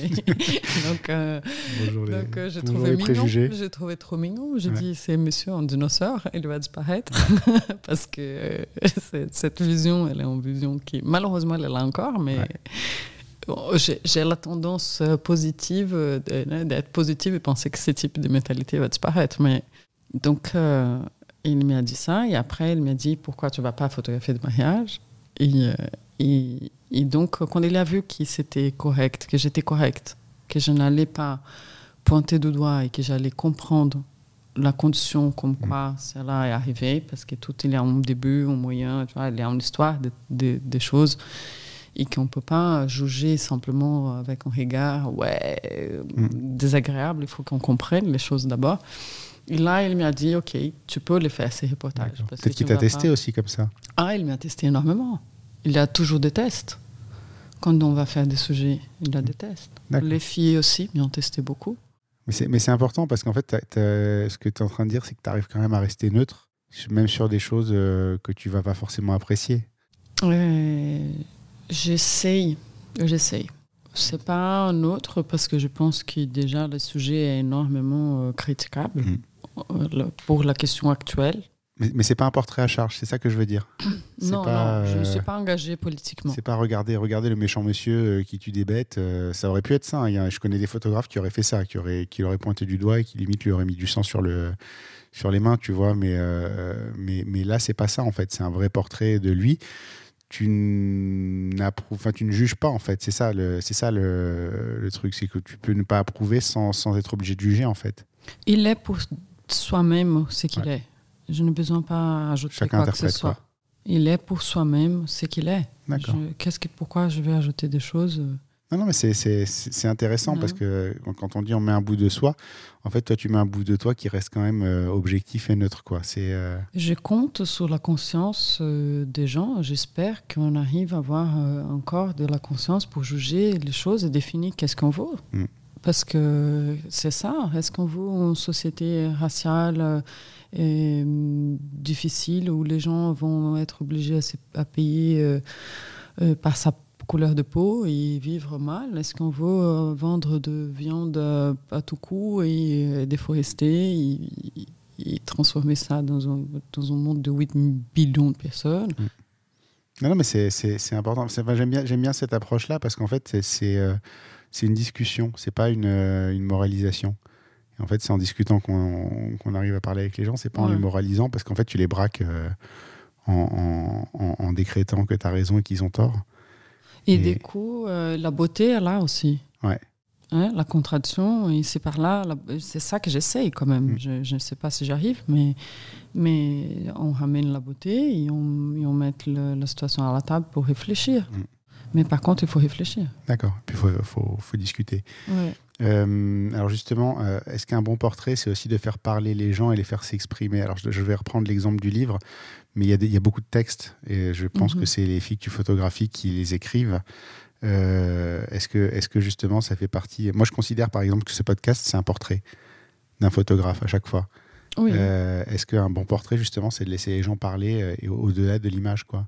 Oui, dans ces cas, les, les filles, c'est chaque morceau d'interview, elles n'ont pas écrit, elles ont participé avec une interview. C'est-à-dire qu'elles ont m'accordé une confiance énorme, elles se sont livrées euh, et on, on a discuté ensemble des choses qui sont très touchantes.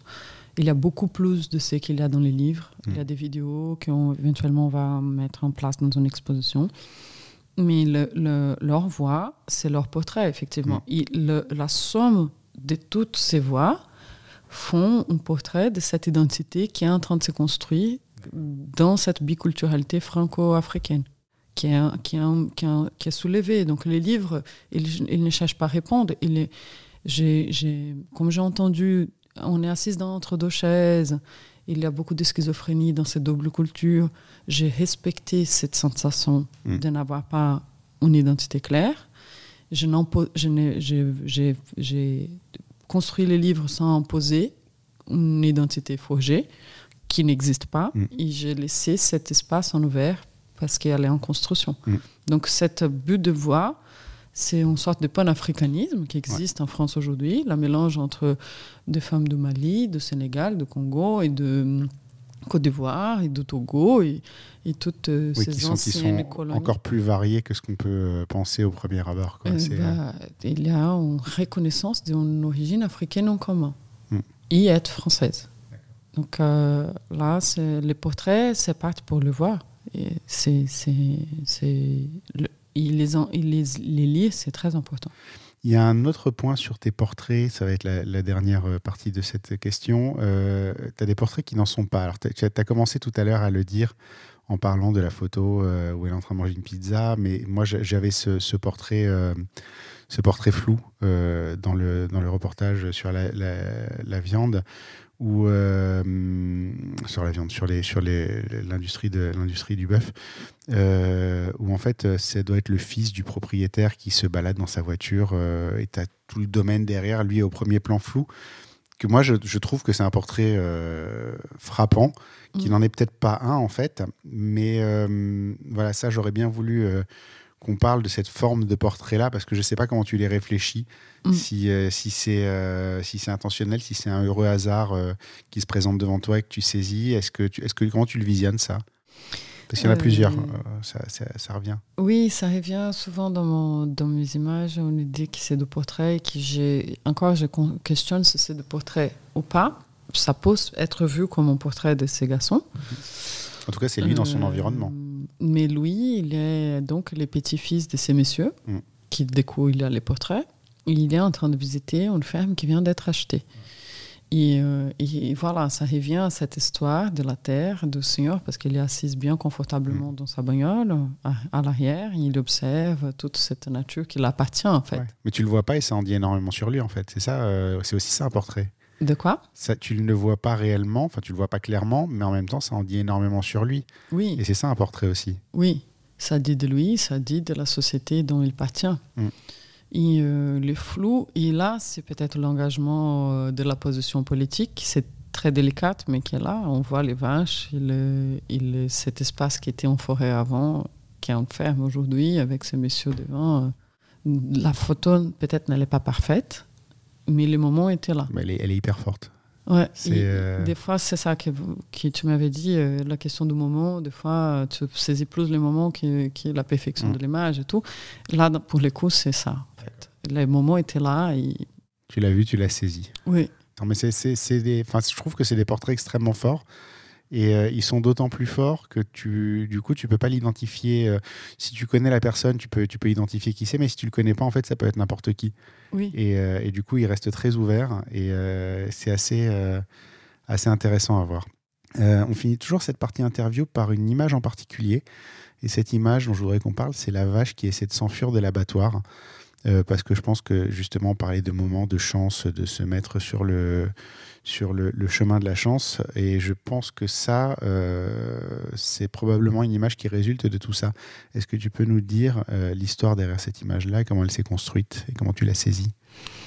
Alors, euh, ce travail, ça fait le bon, bon bout de temps déjà que je suis en train de le faire aussi. Et j'ai passé beaucoup, beaucoup de temps en chorale. Comment on dit le, Euh, les lieux de va- où on traite l'enclos, l'enclos.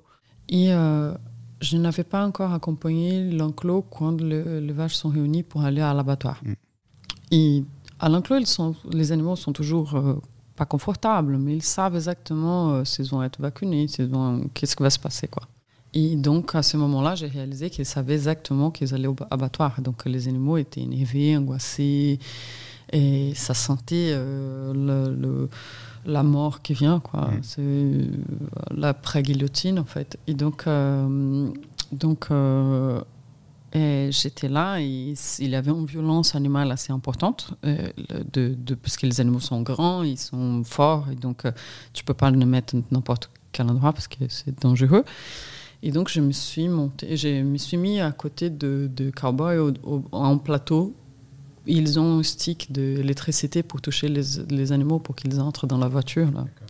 Les- et, euh, et donc, euh, si je vois ces animaux complètement... euh, il, il, a, il y a un animal qui est cet animal qui, qui, qui, est un- qui, a, qui comme s'il avait plus de conscience que les autres. Donc, il essaie de... Et j'étais là à nouveau, la question de la lumière, j'avais avais mis en- en- au côté, Du bon côté. De bon Ouais. côté. Euh, L'image n'était pas toujours là jusqu'à qu'il arrive, ces mouvements. Et, euh, et, euh, il faut être rapide. Il faut être rapide parce que la vache, elle a essayé une fois, elle a essayé, une deuxième fois. Et les moments qu'elle passe, c'était question effectivement là d'une chance, de secondes. Mm. Et, euh, il y a trois images de cette, de cette saut. Et, et donc voilà, ça- la chose arrive. Donc il a cette prévoyance aussi. C'est Tu t'es- tu t'étais mise en place et euh, c'est arrivé, euh, ouais, c'est arrivé parce que tu étais au bon endroit au bon moment, tu as pu, t'as pu saisir ça. quoi. oui. Et tu suives tout sur l'écran, donc euh, tu es en train de regarder et tu, Mm. tu vois, tu n'es plus toi-même, tu es l'animal. Ouais. Oui, t'es de tes... oui je, je comprends, je comprends ce que tu veux dire. Euh, ça, ça- ça me rappelle une histoire. J'avais, j'avais, j'avais interviewé Eric Bouvet et la Mhm. question, la, la photo dont je lui ai parlé, c'est une photo en fait d'un. un- un- il, est- il est dans une rue, je pense que c'est un combattant. Je, je l'ai, ça, ça remonte à loin, donc j'ai plus la photo exacte en tête, mais en fait c'est probablement un combattant qui se fait renverser par une voiture. En fait, tu le vois voler.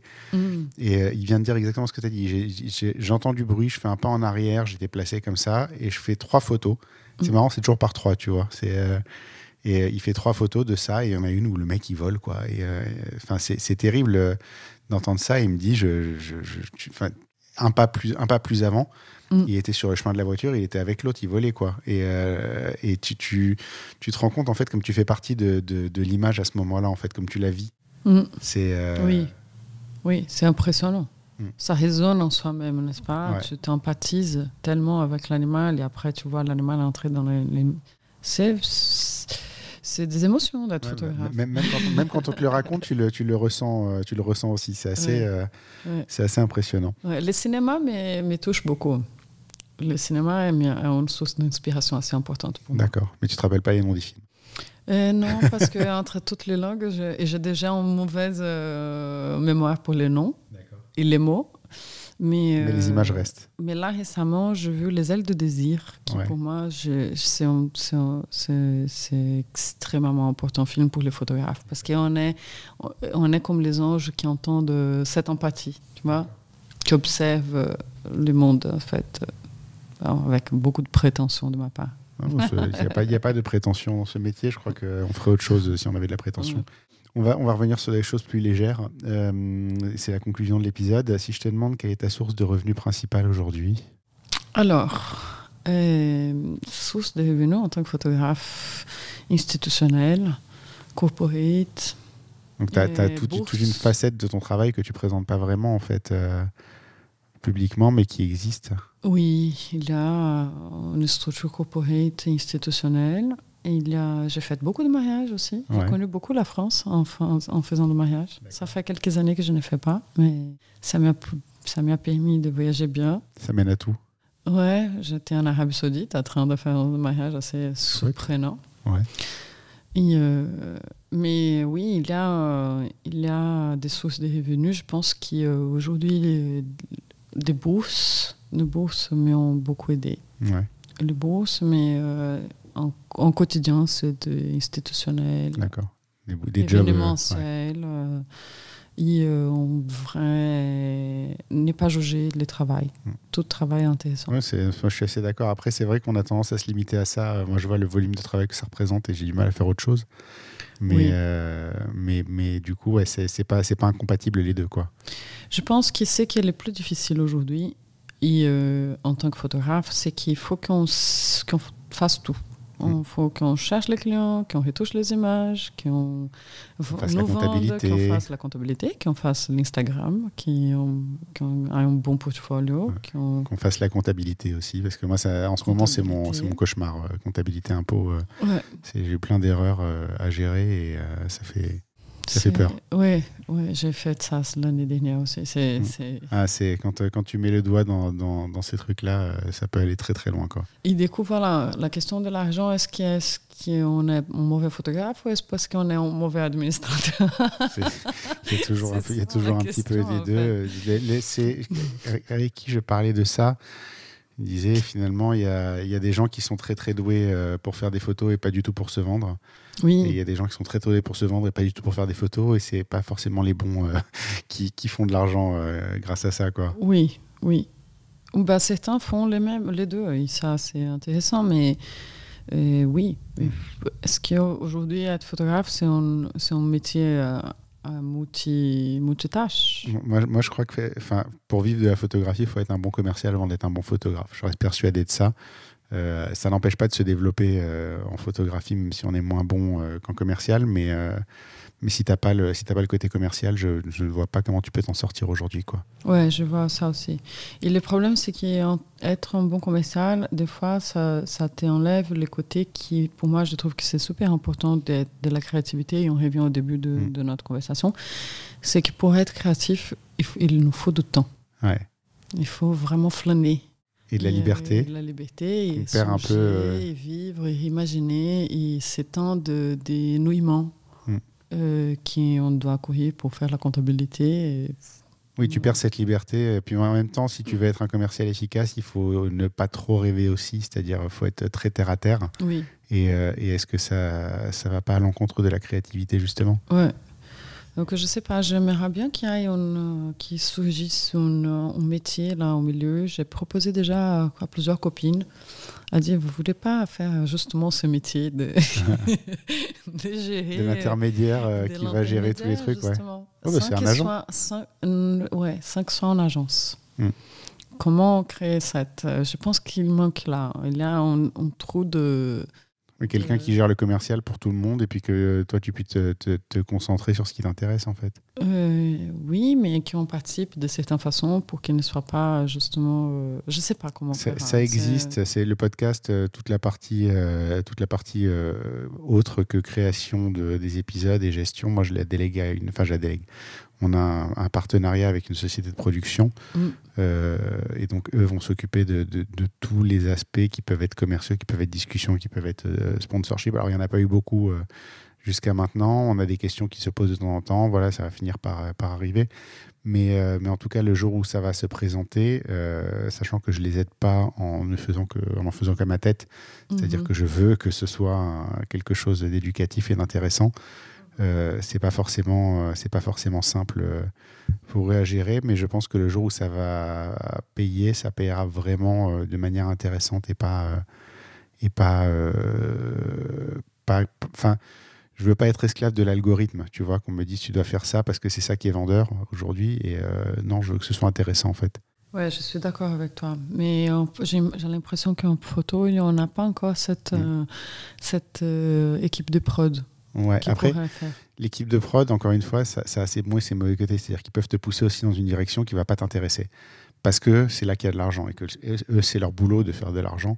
Mm. Et euh, c'est facile pour quelqu'un qui va gérer euh, ton business de te dire va faire des mariages parce que c'est là que tu vas gagner beaucoup d'argent. Je peux te vendre 5000 euh, euros par mariage. C'est beaucoup plus que 1000 euros par reportage. Mm. donc tu dois faire du mariage. Et toi, bah, oui, mais moi je vais faire du reportage. Et en fait, c'est un petit peu le, le, ça peut être le mauvais côté de ça c'est euh, que bah, ils sont là pour gérer les problématiques d'argent et ils le font. Et mmh. euh, en fait, si tu, si tu le gères toi-même, tu vas te retrouver face au même dilemme qui est euh, dans quelle direction tu vas entre gagner ta vie et, et faire quelque chose de créatif tu, fais tu, tu, le déplaces juste un petit peu, mais en vrai, à un moment, ça te revient dessus, quoi qu'il arrive. Ouais, non, ça, ça devient dessus dès les départs si tu n'as pas une famille qui peut t'accueillir euh, dans ton rêve ou dans ta profession. Mm. Quoi. Donc là, c'est. J'ai beaucoup, je fais beaucoup de choses de toutes sortes et je pense que de certaine façon, tu n'as pas de choix. Mm. C'est le mariage qui va te payer les comptes, tu fais le mariage. Et tu sais que c'est marrant parce que là, je crois qu'on est, c'est le 77e épisode. Euh, je crois que de tous euh, les photographes que j'ai reçus, c'est ceux qui avaient un job à côté qui finalement étaient les plus libres. C'est-à-dire la photo, ça n'était qu'une passion. Pas, pas de pression, pas de truc. L'argent, il rentre par ailleurs. Et en fait, euh, la photo, c'est leur, leur bouffée d'oxygène. Alors, je ne dis pas qu'ils sont heureux dans leur job en parallèle, forcément. Mhm. C'est un job, ça leur permet de vivre, c'est super. La vraie passion, c'est la photo. Par contre, la photo n'est attachée à rien financièrement. Moi, quand je dis euh, à des, quand je donne des cours ou je fais des formations, parce que ça, c'est une partie aussi de, ma, de mes revenus. Des fois, je fais des ateliers avec des jeunes, workshops, etc. Et je pense que euh, je, je les dis aux, débutants qui, oui, dédiez-vous à, votre langage personnel. Et euh, même, c'est un travail à côté. Et après, quand on a le langage personnel, là, les choses vont venir et l'argent par la photographie pour arriver plus facilement. Bah, surtout quand on est jeune, on a moins ces, ces Ouais. problèmes euh, de, de confort euh, Ouais. et on peut, on peut se contenter de manger des pâtes euh, de Ouais. temps en temps, c'est moins grave. Mais avoir le langage personnel aujourd'hui, c'est crucial. Mais c'est pas simple.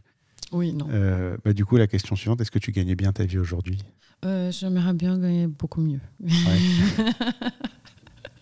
On est tous là. Euh, ouais, j'aimerais bien pouvoir acheter un appartement, Ouais. euh, voir euh, des vacances un mois par, par an. euh, j'aimerais bien. Je ne peux pas me plaindre parce que je sais que la réalité de la photographie est compliquée. Mm. Mais je travaille beaucoup. Mais, mais j'aimerais bien être un peu plus ass- assise dans, ma, dans mes chaussettes, dans mes baskets. Dans tes baskets, dans tes chaussettes aussi. Oui, aux chaussettes, avant les, de deux, les baskets. deux fonctionnent. les baskets sans chaussettes, c'est moins confortable, Exact, forcément. exact. Euh, si je te demande le pire moment de ta carrière, Aïe, aïe, aïe, les pires moments de ma carrière. Euh, Je pense que les pires moments de ma carrière, c'était euh, il y a deux ans, quand justement je n'avais pas d'argent du tout. Hmm. Et euh, moi, je, n'ai pas. J'ai j'ai une nature qui est un, peu complexe. euh, de, de, j'ai un, j'ai un souci d'être euh, malheureuse dans le travail. Euh, il y a des gens qui tiennent la route quand ils sont malheureux au travail. Moi, je, je, je souffre. Ouais. Je souffre profondément. Donc, euh, je pense qu'il y a deux, deux ans, j'étais vraiment dans une situation financière complexe. Et, euh, et du coup, je, mais je- j'ai été euh, désespérée. désespérée. Et, euh, et qu'est-ce qui s'est venu après? Je ne me souviens pas, mais hum, t'as remonté la pente. euh, oui, de petit à petit, ça est venu, mais, mais voilà, c'était euh, c'était un moment très complexe, très très complexe. C'est c'est que du petit à petit, en fait. hein. C'est. euh, c'est, euh, tu vois, tu parlais tout à l'heure d'acheter un appartement, des trucs comme ça. Euh, bon, on, vit dans un grand appartement dans, dans- dans les beaux quartiers à Paris. Euh, mais en fait, les, les gens qui voient cet appartement croient qu'on a acheté du jour au lendemain un grand appartement. C'est pas vrai. Déjà, on est deux. En 12 ans, c'est notre cinquième. Donc Ouais. c'est- que des petites choses. Au départ, on commence avec 30 mètres carrés Mm. et tu n'arrives pas euh, à 100 mètres carrés euh, en claquant des doigts. C'est Bah oui. euh, 30, 40, 45, 50, 65, 70. Enfin, tu vois, tu, tu- tu grimpes à chaque fois, tu grappilles des, des mètres carrés, tu achètes bien, tu revends bien. Et un appartement, c'est ça. Et le, le- le travail, c'est la même chose. C'est rarement Mm. euh, d'un coup, enfin, tu sais, c'est toujours ce dessin là, le succès, euh, comment les gens le voient, est-ce que c'est réellement Donc, comment les gens le voient, c'est euh, une flèche qui monte en l'air à vitesse vertigineuse. Et la réalité, c'est un bordel innommable où Bah ça monte, ça descend, ça va, ça revient en arrière, ça truc, ça machin. C'est tout le temps comme ça. Et en fait, euh, tu vois, tu, tu, tu dis. euh, tu dis à un moment financièrement c'est compliqué. Moi la nuit dernière je dormais pas parce que j'ai plein de merde avec euh, les impôts en ce moment où il y a eu des erreurs de calcul, des trucs et je suis en train de les gérer. Hier j'étais, euh, enfin ça, ça va, hein, je suis pas. euh, mais hier, hier j'étais en train de m'inquiéter pour ça. J'arrivais pas à dormir à cause de ça. Tu sais la nuit en plus ça tourne dans ta tête euh, Ouais. comme ça, Ouais. au point que j'ai dû à un moment me lever. Je me suis mis, j'ai découvert un truc, c'est Apple Fitness Plus, tu sais où je fais du sport avec sur l'iPad et Mhm. tout, et ils ont des séances de méditation. Mm. J'ai découvert ça par hasard. Et en fait, ça fait un bien fou. Oui, tout le monde devrait méditer. Mettez-vous-y tous, c'est extraordinaire. Ouais, je suis d'accord. Et j'en ai fait, ai fait une sur euh, l'acceptation et le, enfin tu sais, c'est des thèmes comme ça, bienveillance, acceptation, Mhm. euh, sérénité, truc. Et j'ai trouvé acce- acceptance, ça en- tout est en Mhm. anglais. Et je me suis dit, ça m'a l'air d'être assez, assez proche. Et en fait, je me suis retrouvé dans un état de zénitude. J'ai passé 20 minutes là-dessus. Mhm. Et juste après, tout, tout s'était évaporé parce qu'en fait, ça n'est que des petits problèmes. Elle te fait te poser la question de, c'est quoi le pire qui peut t'arriver finalement? Euh, Et en fait, c'est vrai que tu te dis, bon, il y a eu une erreur, l'argent je l'ai, au pire je le paye, je le récupérerai après parce qu'il il y, a, y a des trucs euh, à gérer. Bon, je m'en sortirai. Alors, on parle pas de petites sommes, on parle pas de trucs Mhm. simples à gérer, on parle. euh, Mais bon, est-ce que, est que je vais couler à cause de ça? Non. Est-ce que euh, il va m'arriver des, des bricoles? Ça va être chiant à gérer, c'est tout. C'est pas. euh, Et en fait, ça te permet de vachement relativiser Oui. aussi euh, ce, ce genre de choses. Et je me suis rendu compte en fait qu'à chaque fois que j'avais l'impression d'avoir des problèmes d'argent, finalement, euh, non seulement je m'en suis sorti, mais accessoirement, ça a été un, un, un tremplin Oui. pour mieux. Oui. en fait, parce que si, si tout est toujours stable, tu n'évolues jamais en fait. Ouais. Et euh, quand euh, je dis souvent, quand, quand tu perds un client, c'est pas c'est pas un coup dur, c'est une opportunité de trouver mieux. Et en fait, je me suis rendu compte un jour qu'à chaque fois que j'ai perdu un client, je l'ai remplacé par un autre qui me fournissait à peu près le même volume de boulot, mais qui me payait plus. Oui. Donc finalement, Ouais. Est-ce que euh, quand Oui. tu restes dans ce petit confort de euh, tout va bien, euh, je m'inquiète pas, Ouais. tu avances réellement, tu progresses réellement? Ouais, non, ça, pour les coups, j'ai vécu vraiment euh, dans ma vie familiale, en fait. Donc, on a dû euh, se débrouiller financièrement euh, d'une façon assez hum, créative. Et heureusement, il avait la créativité là-dedans. Mais, hum, mais des- ça te pousse à, à aller. Ouais. Ça te pousse à aller, à chercher, à trouver, à, à- à avancer et à avoir le courage que autrement tu n'aurais pas. Ça fait Donc, partie de la vie euh, en tout cas. C'est ouais. dur des fois, tu as l'impression que tu es, au bout du rouleau et que tu pourras pas aller plus loin. Ouais. Et en fait, tu te rends compte à quel point euh, tu as de la ressource. Oui, pour aller chercher. Je pense que la photographie, dans ces cas, est un métier de, de, qui est vraiment, euh, pour moi, euh, attaché à un besoin euh, personnel. C'est-à-dire qui, qui, évidemment, je fais d'autres choses. Je pense qu'on peut combiner la photographie avec le texte, l'archive, du cinéma. Et bref, je ne me case pas dans le. Je ne me passe pas justement le, le podcast. Je ne me case pas dans, pas dans une case spécifique, mais mais c'est mon- univers est là. Je ne peux pas aller vendre de jeans ou d'autres choses. Euh, Ce n'est pas mon truc. Je ne sais pas faire. Si Je peux, je peux. Oui, on peut tous faire On plein de choses. Mais euh, la question est-ce que quand tu as envie de quelque chose que tu es consciente de, de la valeur que ça a dans ta vie, tu vas le faire et tu vas trouver les moyens de le faire. Mm. Si tu peux vendre des jeans, mieux pour toi, parce que là, tu vas galérer moins que moi. galérer, Ouais. en Non, non, mais c'est après, c'est non, mais après, c'est qu'est-ce que tu es prêt Ouais. à faire et qu'est-ce que qu'est-ce qui est important Ouais. pour toi. Après, des fois, c'est aussi juste de, de décider ce que tu vas garder, ce que tu vas pas pouvoir garder. Et parfois, il faut faire Oui. des choix. Moi, j'ai des fois, j'ai dit j'ai dit stop à des choses parce que j'aimais bien les faire, mais euh, mais je pouvais pas continuer. Quoi. C'est il y a eu une époque où je faisais des photos de boîte de nuit. C'est notoirement mal payé. J'aimais bien le faire, mais il y a un moment en fait où euh, ben voilà, c'est euh, c'est pas possible de continuer comme ça parce que ça te prend euh, toutes les semaines euh, du temps, euh, Oui. toutes les semaines tu dois y... enfin voilà. Et le jour où j'ai arrêté ça, ben, j'ai été remplacé par autre chose qui était beaucoup plus intéressant financièrement et, euh, et qui n'était pas moins intéressant photographiquement. Et, euh, Mm. et pourquoi euh, Enfin voilà, des, des fois il faut faire des choix. Ils ont ils ont l'air déchirants sur le coup et peut-être qu'au final c'est pour le meilleur quoi. Ouais. De toute façon tout est Ça toujours pour le me- meilleur. Ça me fait penser que tu m'as demandé le moment pire de ma vie. J'étais vraiment très mal euh, financièrement et donc j'ai envoyé un email à des amis Mm. en disant écoutez, là je suis vraiment dans, dans une situation chaotique, compliquée et j'ai besoin d'aide. Donc tout ce que vous pouvez faire, vous me dites euh, portrait, mariage, euh, femme enceinte, euh, Ouais, je prends tout. chiant, euh, Mm. n'importe quoi. Me- Et c'est là qu'il y a eu un appel pour faire un travail corporate d'un mois, très sympa, très bien payé. Et, et voilà, donc ça revient à l'histoire de se présenter, de demander, de knock on the door. De- ça, ça a été la, la- la tape dans le dos qui t'a qui t'a forcé Ouais. à faire ça quoi. Et je, je sonne, je dis est-ce que je peux prendre un café? J'ai besoin d'aide. Est-ce que vous pouvez m'aider? Il faut pas. C'est comme apprendre une langue. Il ne faut pas avoir honte de parler mal. Mais les gens, les gens sont toujours disposés à t'aider. En tout cas, les amis, la plupart des amis sont disposés à t'aider. Moi, je dois ma carrière euh, de photographe à un copain. Hein, c'est pas euh, Ah bah qui avait une agence événementielle. euh, J'étais dans le bureau avec lui sur un tout autre domaine puisque je viens de l'immobilier. Il savait que j'aimais la photo. Un jour, il a eu besoin d'un photographe. Et il m'a engagé. Et puis, il m'a réengagé. Et puis, il m'a ré-réengagé. Puis, il m'a présenté d'autres personnes. Et puis, petit à petit, euh, Ouais. ma carrière, elle s'est construite comme ça. Mais c'était, c'était- il m'a tendu la main à un moment où euh, il fallait que quelqu'un me tende la main pour que ça devienne. Et sans Bah lui, oui. euh, ça serait pas ça. Et du coup, moi, je mets un point d'honneur À- alors tu peux rarement rendre. Il se trouve que lui, j'ai réussi à lui rendre un petit peu de ce qu'il m'a donné quand lui s'est lancé dans une carrière musicale, Mhm. euh, puisque à un moment il a eu besoin que quelqu'un lui mette un gros coup de pied au cul pour euh, qu'il comprenne que ça devait pas être un truc qu'il faisait lui de son côté Mhm. et qu'il devait le partager avec le monde et, et que je suis content qu'il l'ait fait parce que c'est super ce qu'il fait. Mais, euh, mais derrière, euh, derrière, il faut en fait euh, simplement se contenter de tendre la main aussi euh, des fois et d'aider les autres quoi. Et des fois, on aide, euh, on aide d'autres qui ne sont pas la, la, la personne qui t'ont aidé forcément. Exactement. Mais par contre, eux, ils vont aider quelqu'un d'autre qui ne sera pas toi. Oui.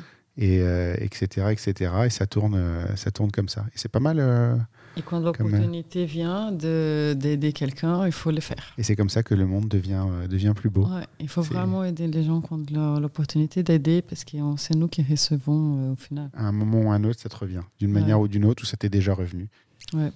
Bon. Euh, bah, puisqu'on est sur une, une note positive c'est quoi le meilleur moment de ta carrière?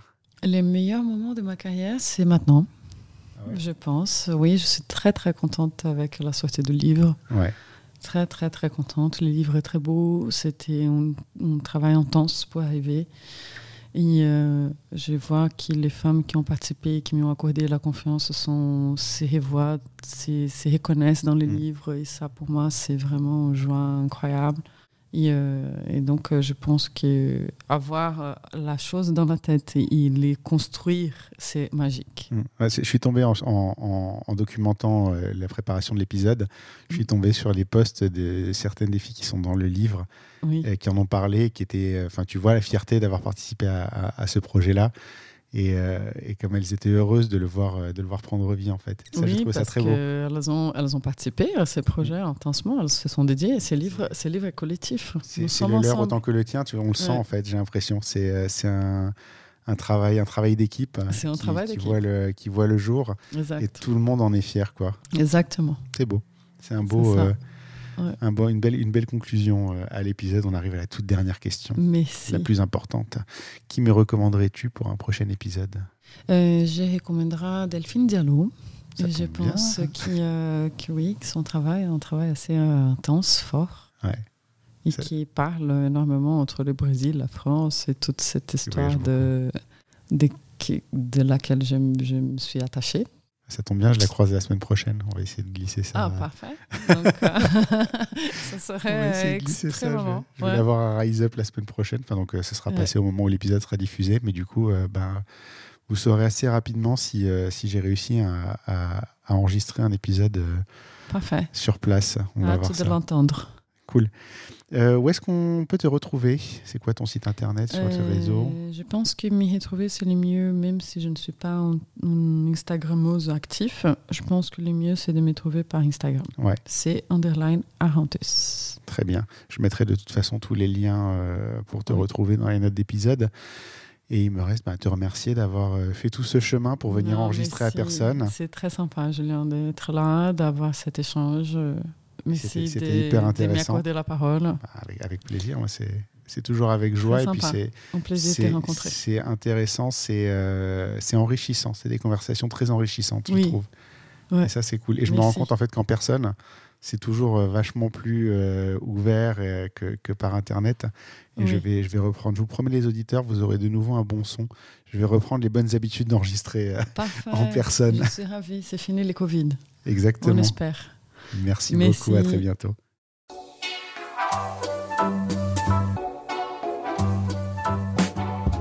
Merci d'avoir écouté cet épisode. N'oubliez pas de laisser une note et un commentaire sur Apple Podcast et Spotify, c'est important et ça aide beaucoup à notre visibilité. Vous pouvez également aller sur le blog dans l'œil du photographe à l'adresse www.dlodp.fr. C'est tout pour aujourd'hui. On se retrouve au prochain épisode dans l'œil d'un nouveau photographe. Dans l'œil du photographe, merci, c'est fini. Ok, ok.